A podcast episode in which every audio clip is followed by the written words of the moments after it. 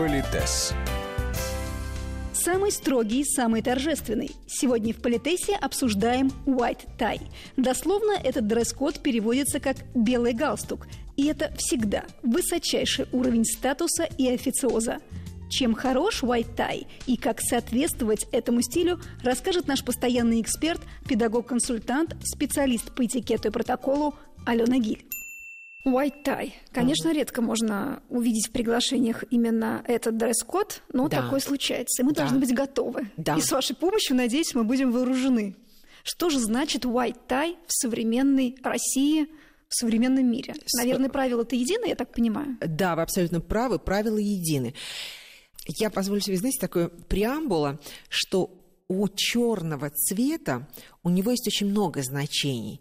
Но и вот одно из таких значений – это претензии, и это, собственно, элегантность. Смокинг, фрак, хотя вы знаете, что и смокинг может быть не обязательно черным, но мы сейчас с вами говорим о высшем уровне респектабельности, торжественности, порядности и нарядности. Итак, черным в мужской одежде может быть только э, смокинг, фрак, форменная одежда или траурный костюм. Э, мы сейчас не будем спорить о том, что может быть и много чего другого, но тем не менее. Так вот, это высшая претензия на элегантность, парадность, нарядность, торжественность. Вот white tie – это ну, самое высшее, что может быть.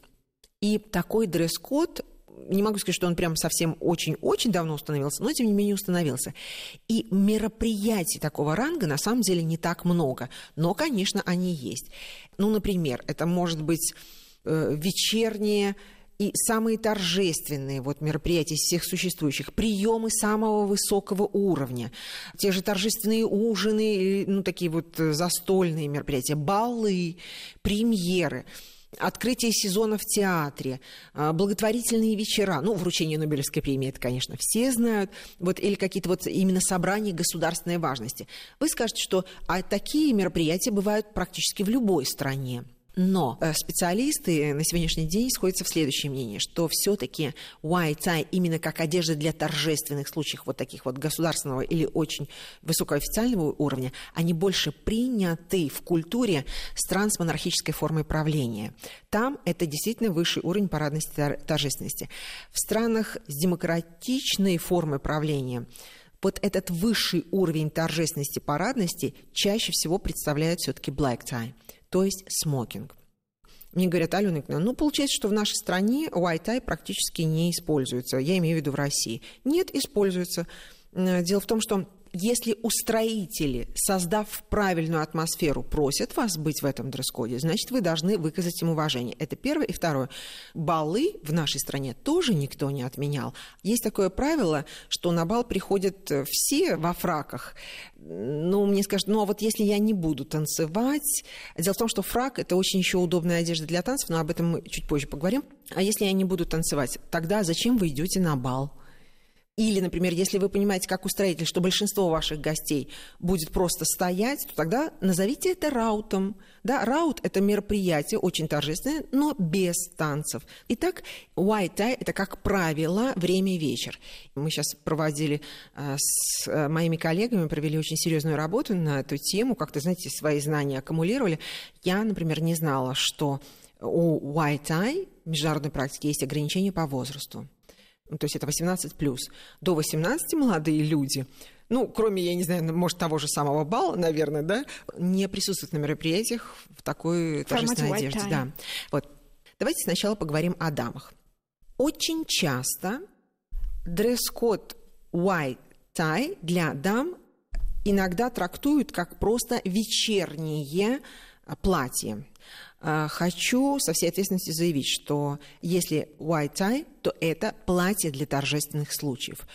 То есть это очень благородные, роскошные, торжественные туалеты для дам. Они не обязательно должны быть пышными, с какими-то кринолинами и так далее, но это все-таки элегантные, благородные платья, как правило, в пол, это дорогие ткани, там шелк, тафта. Э, а цвет? Да, цвета могут быть самые разнообразные, кроме кричащих. Вот кислотные цвета, открытые цвета, знаете, вот то есть если это будет красный, нет, дама может прийти в очень ярком, но это не очень торжественно. Все-таки ярко-красный у него есть своя специфика. А если это будет какой-то благородный винный оттенок, то понимаете, да, ярко-зеленый, она привлечет к себе внимание. Но одежда для торжественных случаев это все-таки статус мероприятия и твой статус как дамы в одежде для торжественных случаев, он немножко другой, там задачи другие. Что еще важно? Это платье оно может быть и открытым, может быть и закрытым. Здесь вот таких регламентов никаких нет. Но есть следующее правило, что декольте может быть, оно может быть спереди, может быть и на спине, тоже может быть декольте, но не очень глубокое. Дальше. Рукав. Как правило, считается, что одежда для торжественных случаев, она может быть корсетной, но тогда на вас должна быть обязательно какая-то накидка, потому что вот просто так с голыми руками считается непринятым. Рукава могут быть какие угодно. Если длинные рукава, то одежда для торжественных случаев, она предполагала раньше перчатки. Но на сегодняшний день это уже практически даже на королевских приемах дамы даже с открытыми руками далеко не всегда надевают перчатки. Правило такое, чем выше ваш рукав, тем выше по руке должна подниматься перчатка. Но когда вы садитесь за стол, разумеется, вы эти перчатки снимаете. Задают вопрос, можно ли надевать украшения поверх перчаток в такой ситуации? Ну, старое правило гласило, что да, браслет можно надеть, кольца не надевают поверх перчаток никогда. И если, например, вы понимаете, что вот будет такая встреча официальная, а потом все садятся за стол, ну вот какое-то торжество будет, то тогда эти кольца, или они должны быть плоскими, чтобы они не, не были выпуклыми вот, э, и не читались на вашей руке под перчаткой, или их переворачивали выпуклой частью к ладони, чтобы когда вы идете в перчатке, все было красиво, гладко, но когда вы садитесь за стол, вы можете просто перевернуть это кольцо и, собственно, радовать всех своим украшением.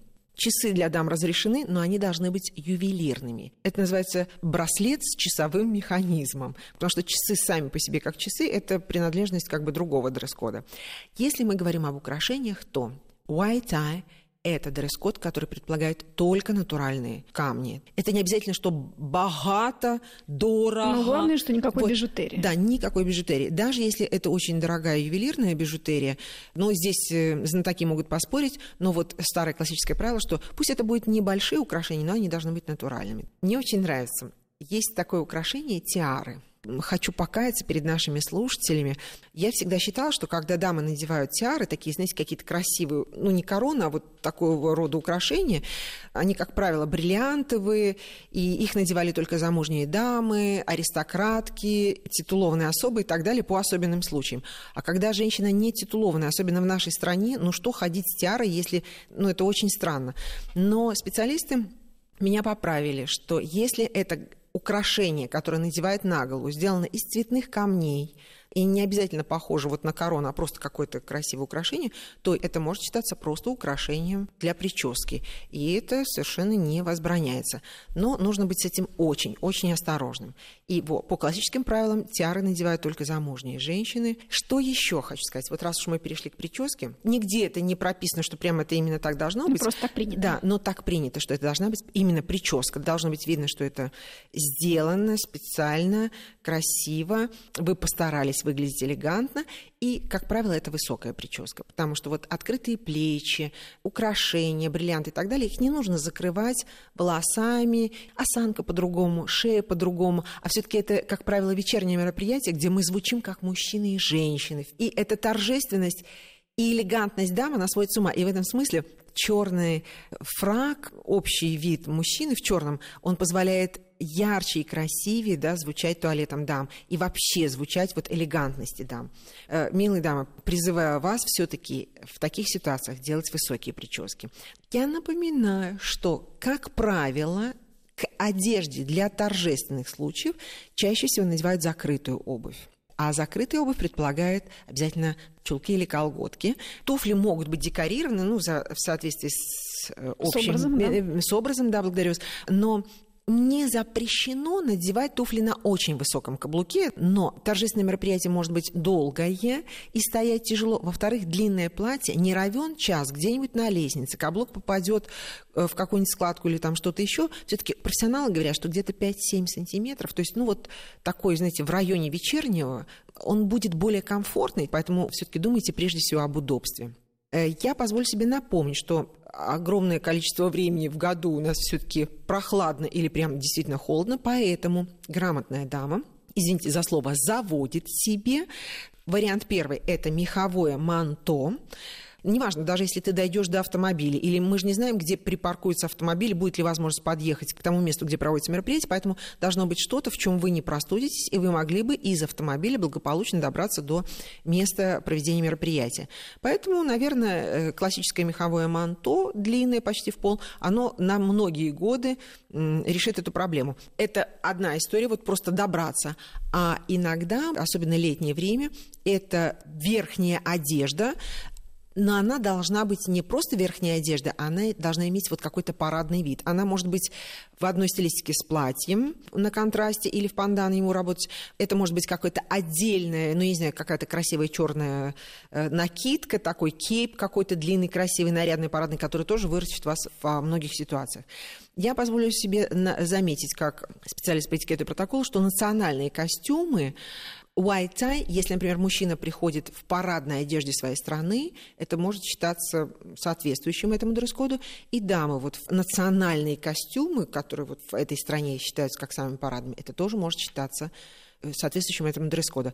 Ну и позволю себе еще раз заметить, что брюки, дамские смокинги, всякие вечерние костюмы, неважно из каких дорогущих тканей или там что-то еще, не подходят для этого э, дресс-кода. Если вы придете в красивом, например, ведь не всегда это бывает платье, да, это может быть какой-то жакет и длинная юбка, но они так, вот, знаете, гармонично смотрятся. То есть вот какой-то такой парадный туалет, ну, наверное, это тоже может быть, потому что фигуры у всех разные. Но, тем не менее, я хочу уберечь дам от этой ошибки. Не надо ничего, что связано с, с брюками. Да, вот давайте будем выглядеть вот элегантно, празднично, достойно. Политес.